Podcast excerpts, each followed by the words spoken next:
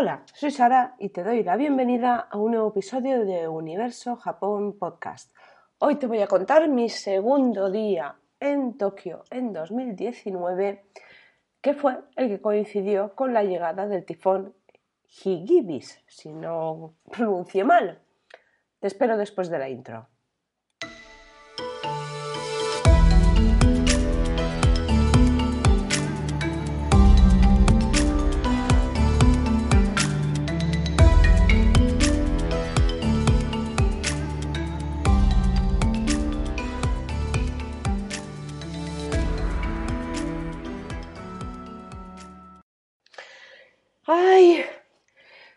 Este episodio o capítulo por escrito, qué ganas tenía de, contarlo ya. Bueno, perdonadme hoy si tengo voz un poco así a lo Bertín Osborne. Estoy un poco resfriadita, es lo que tiene cambiar de estación, dormir con el ventilador. Te constipas, no es COVID. no es COVID, tengo un ojo, como se suele, como decía mi madre, a la virulé. Eh, que me está llorando todo el rato y si tengo un poco de voz nasal, perdonadme, perdóname, porque no lo puedo evitar. Así que, nada. Dicho esto, eh, antes de nada, la intro, eh, sabes que soy Sara de Universo Japón, que me puedes encontrar en universojapón.com, ahí donde, donde verás mi tienda online y el, blog, eh, los podcasts y, todo relacionado con el mundo o el universo, en este caso, japonés. Bueno, este episodio ya tenía ganas. Tengo el, el, capítulo escrito y lo lanzaré justo cuando esté este episodio publicado. Y bueno, y te voy a contar mi segundo día en Japón ese segundo día maravilloso, eh, por llamarlo de una manera así un tanto eh, polite, como se suele decir, porque la verdad es que dio para mucho. Eh, desperté a las 7 y 10 de la mañana allí en Japón, no sé si, si, lo sabes, pero bueno, el día es como que empieza bastante pronto, el horario de desayunos en, en los hoteles y en los ryokanes eh, empiezan a partir de las 6 de la mañana y finaliza muy prontito, no sé si a las 9, 9 y media. Aquí en España suelen estar casi hasta las 11, pero, pero allí no. Y lo bueno que tiene eso, pues bueno, pues que, te obliga de alguna manera a levantarte y ponerte en marcha pronto y, ya está. Así que nada, a las 7 y 10 de la mañana amanecí, amanecí perdón, en este ryokan maravilloso de Asakusa, el ryokan Asakusa Shigetsu, que no sé qué me pasa hoy, que entre resfriado y que no vocalizo. Bueno, no sé hablar. Bueno, pues empecé allí y, bajé al, al, comedor a comerme mi primer desayuno tradicional japonés.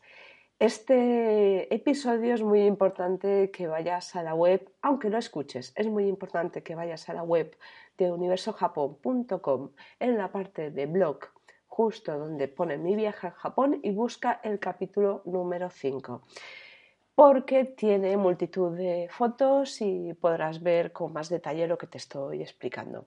Bueno, este desayuno fue espectacular. ¿Qué te voy a decir? Em, Tenía, como no, el típico arrocito, eh, unas verduras así como, como hervidas, no sé, la calabaza y alguna cosita más, un poquito también en, alguna verdurita en salmuera, eh, luego tenía eh, como una especie de huevos revueltos, pero era casi en tortillas riquísimos, una sopita que no recuerdo bien, pero creo que esta vez tenía como una especie de berechitos pequeñitos, riquísima, y luego un salmoncito, eh, bueno, riquísimo, riquísimo, que te voy a contar. Además es, muy curioso porque, bueno, hay una cajita y en esa cajita eh, tienes eh, una bolsita con tu alga nori, ese alga la, mojas en, salsa de soja, y luego con ella eh, envuelves el arroz y está delicioso, francamente, es, es una pasada. Como no, esto va pues aderezado con tu té verde, eh, que te lo van sirviendo conforme ven que se te va acabando la taza, te vuelven a servirte bien calentito, riquísimo. Con su toallita para que te limpies, bueno, eh, increíble. Lo más complicado de todo esto, comer el pescado con los palillos.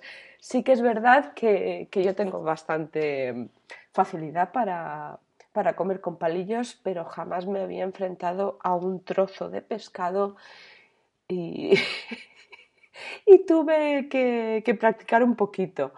Eh, este día la verdad es que este pescado es fácil de comer con palillos y para empezar como entrenamiento está muy bien. Bueno, como te digo, te dejo la foto. Eh, vale la pena que te dirijas a, la web porque es muy, es muy visual y vas a ver eh, a qué me refiero. Habrá gente que diga, ¿cómo te metes eso a las 7 de la mañana en el cuerpo? por Dios, pues si, yo lo si yo lo tuviese que hacer, ya te digo yo que no lo hacía. Yo cocinar eso a las 7 de la mañana, no. Pero que te lo den hecho es una gozada. Empiezas el día con una sonrisa en la cara y, ya todo va a ir mejor. Es, como, como empezar el día con buen pie, lleno de energía y, se agradece. Bueno, ya verás el, el comedor que es super cookie. Yo me senté en una mesa tradicional porque, porque bien es cierto que quería hacer una foto de, la zona de la zona más, más japonesa y, la única manera en ese momento que estaba vacía la zona tradicional era ponerme en una mesa, pues eso, más occidental. Pero, pero bueno, es, precioso. Bueno, ya te cuento eh, a lo que iba. Ese día ya, ya había llegado el tifón y a la zona de Tokio ya nos advirtieron pues que no lo mejor era que no saliésemos de Ryokan pese a que el dueño se empeñaba en que teníamos que abandonar las habitaciones y no podíamos volver pero es que el hombre no se enteraba. Y, la chica me dice tú no le hagas caso eh, tú sal y lo que sea, pero luego quédate aquí porque es peligroso. Ellos saben de lo que hablan, ¿no? Y, lo suyo es hacerles caso. Así que nada, eh, pero me, encontraba con una, una, una, problemática bastante importante, que es que en este ryokan solo servían desayuno, no servían desayuno, o sea, no servían comida ni tampoco la cena, con lo cual tenía que buscarme la vida. Lo bueno de todo esto que tenías agua calentita con un hervidor de estos eléctricos que pones a la luz, el agua de Tokio es, es eh, potable, con lo cual además tiene buen sabor, la puedes beber. Eh, no como la de aquí en Alicante, que es que te bebes el agua y, te dan los mil males.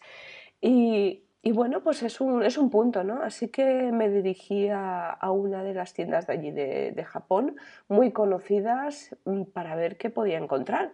Ya me habían dicho que, bueno, ya había leído que los días así de tifón o, que pasa alguna cosa de estas, eh, bueno, pues en los convinis y en las tiendas, en los supermercados y demás, vuelan lo, que es la comida fresca, los bentos, los onigiris, incluso el agua. Y yo pensaba que, bueno, que sí, que, podía darse un poquito de, esa situación, pero no, no sabía hasta qué punto eso era cierto. Es que cuando llegué, eh, de verdad, habían arrasado. Habían arrasado literalmente y pude hacerme con algún onigiri y, y, algún, bueno, ventos no había ninguno. Vento, bueno, eso es como una especie de, de comida japonesa así en modo, eh, en modo combinado, ¿no? Con un poquito de arroz, un poquito de carne o de pescado o, bien sushi, bueno, diferentes verduras, diferentes cosas que te ponen en una bandejita y, es como una comida bastante equilibrada y dentro de lo que cabe, que es una comida cocinada y está muy bien, pero no quedaba absolutamente nada. Así que nada, me tuve que apañar un poco con lo que había y cogí algún yakisoba de estos que le pones agua y poco más y, los onigiris. Y dije, bueno, pues este día hay que pasarlo como sea y ya está. Y bueno, se me olvida decirte dónde fui. Te parecerá gracioso el nombre, pero, pero eh, la tienda donde fui se llama Don Quijote, más conocidos como Donkey. Eh, estas tiendas, bueno, son una cadena de tiendas, concretamente por todo Japón. Son como, como pequeños, grandes almacenes, porque no se puede decir que sean grandes, pero tampoco pequeños. Eh, sí que es verdad que están como muy comprimidos, los pasillos son súper estrechitos, pero puedes comprar de todo. En la planta baja normalmente hay un supermercado o en la primera planta hay un supermercado y, y bueno, tienes de todo. Y luego, conforme vas subiendo plantas, cada planta está dedicada a una cosa. Bueno, hay desde electrodomésticos, vajilla, bicicletas, maletas, souvenirs, ropa, incluso alguna así, ropa de marca. Es que es increíble lo que, lo que hay en ese sitio. Eh. La verdad es que si algún día te acercas, va a ser inevitable que acabes eh, en algún Don Quijote, porque es que los hay. Eh, por todos lados. Y en este caso, el Asakusa Don Quijote creo que es el, más grande de, Tokio. No lo sé, o sea, igual me adelanto, pero, pero está muy chulo. Y además a la entrada tiene como unas peceras eh, que habían unos, yo creo que eran como unos congrios, una, unas serpientes de estas de mar, eh, bueno, espectaculares. Hice unas fotos, pero no salieron muy bien, así que no las he, no las he publicado. Y la verdad es que no, no, se me ocurrió hacerle una foto a, a, lo que es la fachada, así que he cogido una prestada de asakusastation.com y, y, bueno, ahí la, la tienes en, en el blog.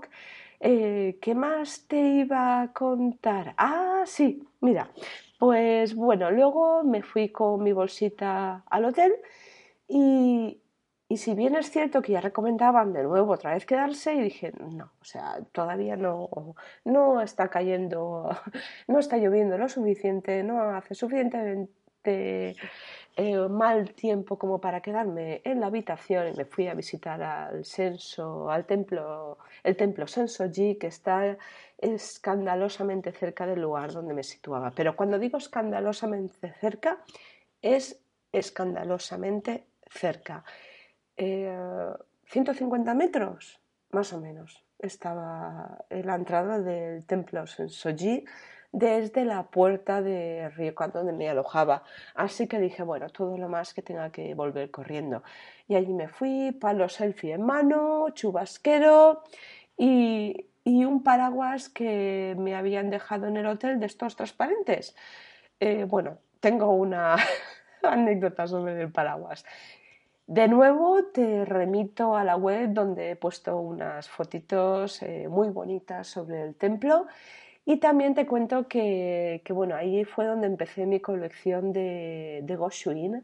Los Goshuin son una especie de sellos eh, que están realizados con caligrafía japonesa y que puedes eh, conseguir en los templos eh, que visites. Hay una libreta que se llama Goshuincho, te la puedes comprar en diferentes papelerías y tiendas especializadas o no tan especializadas, eh, o te las puedes comprar directamente en el templo, que es lo que hice yo porque me apetecía tener un gosu hincho de, este templo Sensoji.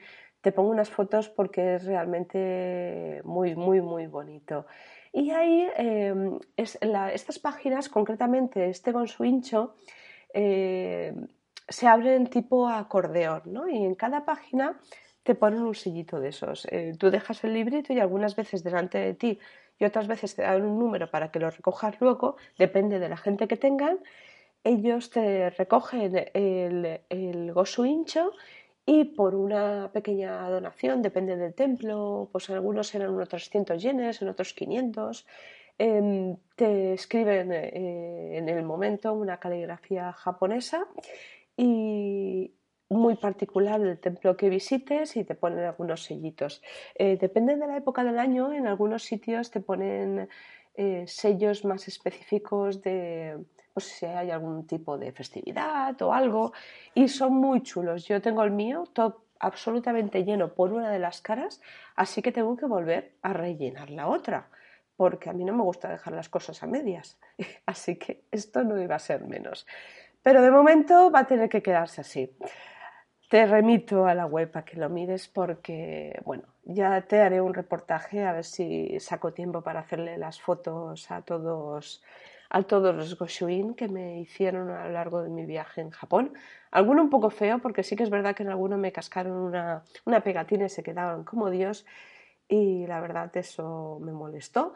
Pero bueno, es lo que hay, tampoco, tampoco puedes elegir algo que no tienes al alcance y cada uno hace lo que puede, ¿no? Pero en fin, es, es, bonito.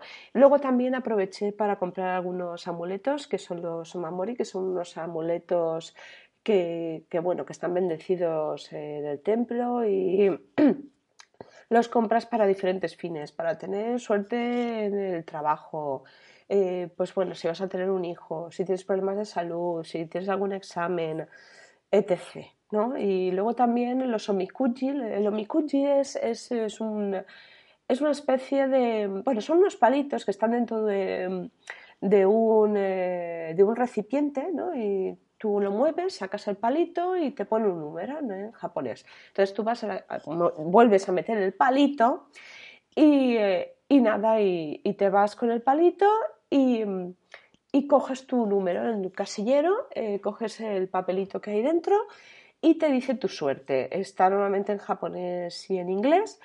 El mío aquel día eh, fue de mala suerte, con lo cual no te lo puedo enseñar, ya que lo, lo, tuve que dejar atado, porque si te sale mala suerte lo tienes que dejar atado en aquel lugar que en el templo, pues bueno, pues lo, lo dejan para, para ese menester y se supone que los dioses se llevan esa mala suerte y así deja de, perseguirte. Em, bueno, es una superstición, eh, pero bueno, te da ilusión hacer algo así, rollo tradicional. Teniendo en cuenta lo que pasó en 2020 y lo que sigue mi situación en 2021, creo que los dioses se olvidaron de mi papelito, se debió de caer, volarse o algo así porque la suerte no me ha acompañado excesivamente durante este tiempo, así que tendré que volver para ver si, esta vez los dioses quieren colaborar conmigo. En fin, bueno, también te quiero decir que, que hice una de las mías, esto no lo cuento en el, en el post, se me ha olvidado, eh, pero fue muy gracioso porque estaba tan emocionada y tan nerviosa que cogí el palito, eh, me fui con el palito, saqué el numerito tal y ya me iba yo a poner el, pues eso, la hojita atada cuando me di cuenta que tenía el palito en la mano y salí corriendo yo súper agobiada a dejar el palito otra vez en su sitio. Bueno, eh, cosas de estas que me pasan a mí, en fin, ¿para qué? ¿Qué te voy a contar? Pero bueno, eh, el tema es que, eh, bueno, me di una vueltecita por el templo, hice unas fotitos, había poco, poca gente, con lo cual era una gozada. Normalmente este templo está a rebosar, como el, Fushimi Naritaisa en, en Kioto, y, la verdad es una gozada poder disfrutarlo de esta manera. Sí que no es la mejor forma, porque de hecho Em, las tiendas así de, del exterior estaban cerradas y, y, no era el mejor día, pero la verdad es que saqué unas fotos fantásticas, disfruté mucho el paseo y hasta, bueno, y había muchos chinos, también es cierto, así que hice un poco de oído con el chino, que también lo estudiaba y lo sigo estudiando. Y era, era curioso, ¿no? Porque oía más chino que, que japonés en Japón. es curioso. Yo creo que durante todo mi viaje oí más chino que, que japonés. Em, es que habían chinos por todos lados. De hecho, yo creo que, porque ese día empecé a ponerme ya un poquito mala, yo creo que ya, que ya cogí el, el COVID en esa época. Em, bueno, ahí hay de todo. O sea, se supone que en, octubre el COVID no había llegado a ningún sitio. Pero sí que, bueno, esto es una pequeña anécdota que quiero contar em, un poquito así off the record. Pero sí que es cierto que que en, China ya hubo unos, creo que hubo una, una, especie de competición deportiva o algo así, y la gente cuando volvió de, esa expedición aquí a España tuvieron sintomatología eh, compatible con el COVID. Y de hecho ya se dice que en las aguas de España, las que habían analizado, ya se encontró el, el COVID. Pero bueno, se supone que hasta que no fue oficial, pues no lo podían decir. Así que yo juraría que por la sintomatología que tuve, yo pillé el COVID. Pero bueno, eso lo contaré en otro capítulo posterior. De momento quiero contarte un poco que, que habida cuenta que el tiempo se estaba poniendo ya un poquito feo, decidí volver... Ay, perdona mi voz, que es que me estoy aguando. Continúa, a ver si puedo acabar el, el podcast este. Bueno, eh, habida cuenta de que ya el viento y la lluvia iban, iban subiendo ya a su nivel, decidí volver al Ryokan. Y bueno, entré por una puerta, salí por otra, volví a perderme y acabé en, en un Shotengai. Un Shotengai es como una especie de, de paseo lleno de tiendas. Es una calle techada realmente, ¿no? Eh, pero está lleno de tiendas, restaurantes, ¡buah! Un montón de, establecimientos y bueno, ese día estaban todos o casi todos cerrados y lo que no estaban cerrados estaban ya cerrando, al igual que el Donkey. Y nada, y... pero bueno, al final llegué al hotel.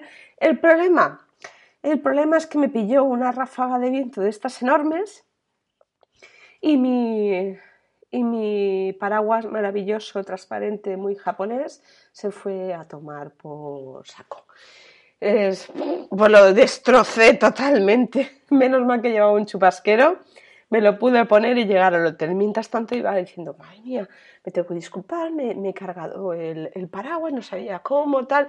Y llegué allí con cara de circunstancia. Eh, bueno, con mi japonés eh, a pedir disculpas, a explicar lo que me había pasado, eh, reverencia incluida, gomen nasai, gomen nasai. y bueno, la chica al final no, bueno, se reía y todo porque decía, bueno, esta chica se está preocupando por algo que tampoco tiene tanta importancia. Y para eso lo supe después, ¿no? porque luego me di cuenta, por todo lo que pasó al día siguiente, tal, que, que bueno, que estos, estos paraguas son súper endebles son muy baratos, los compras en cualquier sitio y de hecho la gente es que los abandona. La gente cuando los compra y cuando no los utiliza los abandona literalmente. Así que bueno, tampoco era para tanto, pero bueno, una anécdota graciosa. Bueno, continúo un poquito con, con el tema. Había llegado al hotel y tenía mis, mis cositas y tal. Bueno, aproveché para hacer videollamadas, eh, colgar algún que otro post en Instagram con mis fotitos y demás. Y bueno, la cosa ya iba empeorando. Los golpes que se escuchaban fuera eran fuertes. La televisión iba y venía eh, y las sirenas estaban avisando del tifón que ya estaba cerca. La verdad es que era bastante impresionante. Te dejo, por cierto, un vídeo de, los paseos que hice anteriores al tifón por Asakusa y por el templo Sensoji. Es eh, un, vídeo de lo que viví la noche anterior y, ese día en, el templo Sensoji y bueno, y lo que se podía ver en la televisión. La verdad es que las imágenes que mostraban de otras zonas eran bastante espeluznantes. Yo decía, madre mía, que no pilla aquí, porque sí que hay zonas de Tokio eh, que como están muy cerca de, los ríos, por ejemplo, eh, Asakusa está cerca del río Sumida, pero justo donde yo estaba no estaba tan cerca. Entonces esa zona sí que es inundable. Y yo estaba un poco asustada. Además, el día anterior había visto eh, en un apartado del hotel, así un poco escondido, que tenían, bueno, pues un montón de cosas para casos de, pues bueno, de terremotos y demás. Y dije, ostras, si los tienen es porque alguna vez los han necesitado, ¿no? Así que yo pasaban las horas, pasaban las horas y ya me estaba un poco preocupando. Y llamé a recepción. Y venga a llamar a recepción, allí nadie cogía el teléfono, si a las 6, las 7 de la tarde, pero allí no había ni Dios que me cogiese el teléfono. Yo pensaba, y digo, ¿ha pasado algo? No sé. Lo cierto es que, bueno, que mientras me tomaba un té relajante y tal, porque tienes una tetera que te he dejado también una, una foto allí muy bonita, te dejan tu té para que lo consumas durante el tiempo que estés en el río Can y todo, bueno, pues súper amables como son ellos. Y dije, bueno, pues me voy a bajar a, recepción a ver qué pasa, ¿no? Y bueno, bajé y las luces estaban completamente apagadas. Allí no había ni un alma. Bueno, me asomé por los ventanales y estaban cayendo la de Dios. Un viento espectacular, una tormenta de estas que no había visto en mi vida. Y de golpe y porrazo aparecen tres personas en la puerta. Entran al ryokan. Mm, la primera de ellas que vi, de, verdad me impactó porque era un tío altísimo, rubio con una melena larguísima, vestido totalmente de negro, con una chaqueta de esta rollo Matrix, de estas, una levita de estas larguísimas, y da un poco de, hostia, dices, hostia, ¿qué hace este tío aquí? Y luego llegaron dos mujeres. Parecían, tenían pinta de nórdicos. Luego me di cuenta, o sea, y hablando con ellos, eh, que eran finlandeses. Hablaban perfecto inglés y empezamos a hablar. Y una de ellas empezó a decirme algo, pero yo es que no la entendía. Digo, coño, sí que uy, perdón, eh, mm, eso, que, eh, mal, eh, mi inglés, ¿no? ¿no? No estoy entendiendo lo que me están diciendo y tal. No, no es que no lo entendiese, es que la tía llevaba tal cogorza encima que es que no se le entendía, no se le entendía. Bueno, pues la tía lo que quería era un vino tinto, quería un tinto y me preguntaba que dónde podía beberse una copa de vino tinto, bueno, una copa o la botella entera, no lo sé.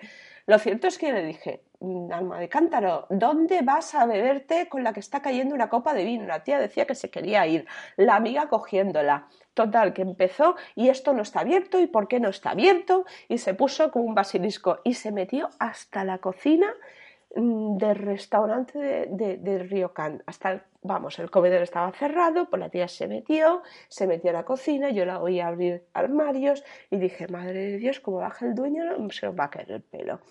Bueno, en fin, eh, Yo me divertí un montón, no me quería reír delante de ella, pero es que era inevitable, total, que al final se la llevaron a la habitación, me quedé hablando con la mujer y el hijo y tal, y bueno, ahí nos contamos un poco, la verdad es que ellos venían... Eh, justo habían llegado ese día, em, se encontraron con todo el mogollón, la zona que querían visitar en particular estaba al norte de Japón y, eh, en el norte justamente era donde estaba peor, así que yo no sé qué pasó luego con ellos. Sí que los vi eh, al día siguiente y al otro en el, eh, en el comedor desayunando, pero em, no sé muy bien cómo continuaron su viaje, porque que yo sepa, los Shinkansen que iban a esa zona em, estaban, estaban parados porque las vías estaban inundadas y la zona no, o sea, no, no, era accesible por transporte público. Así que no sé muy bien qué, pasó con ellos, pero vamos, eh, está claro que ese día eh, tenían que quedarse en el, río Canal igual que yo. Y nada, pues bueno, fue bastante, bastante divertido. Y nada, y me, me quedé toda la noche, pues bueno, escuchando los ruidos cada vez más gordos, eh, un poquito asustada, más de 10.000 kilómetros de mi casa y, y decía, madre de Dios, eh, no sé, pero bueno, eh, entre el cansancio del día, la emoción, eh, me llevé mi libro para leer y demás, conseguí dormirme y, el día pasó. Sin más problemas y, el día siguiente la verdad es que pensaba hacer menos cosas de las que realmente hice, pero bueno, eso será en un nuevo episodio y un nuevo capítulo por escrito que te contaré el próximo día. De momento aquí lo dejo y te doy las gracias de que me estés escuchando. Te espero en universojapón.com. Déjame tu comentario, tus valoraciones positivas, estrellitas, corazones. Eh, me ayudas a, que esto llegue a más gente y me ayudas a seguir creciendo, ya que ya que siga aportando valor a este podcast, al blog, a la web y a Universo Japón en su totalidad. Y sobre todo, sobre todo, te doy las gracias porque estés ahí, porque sin ti esto no sería posible. ¡Matane!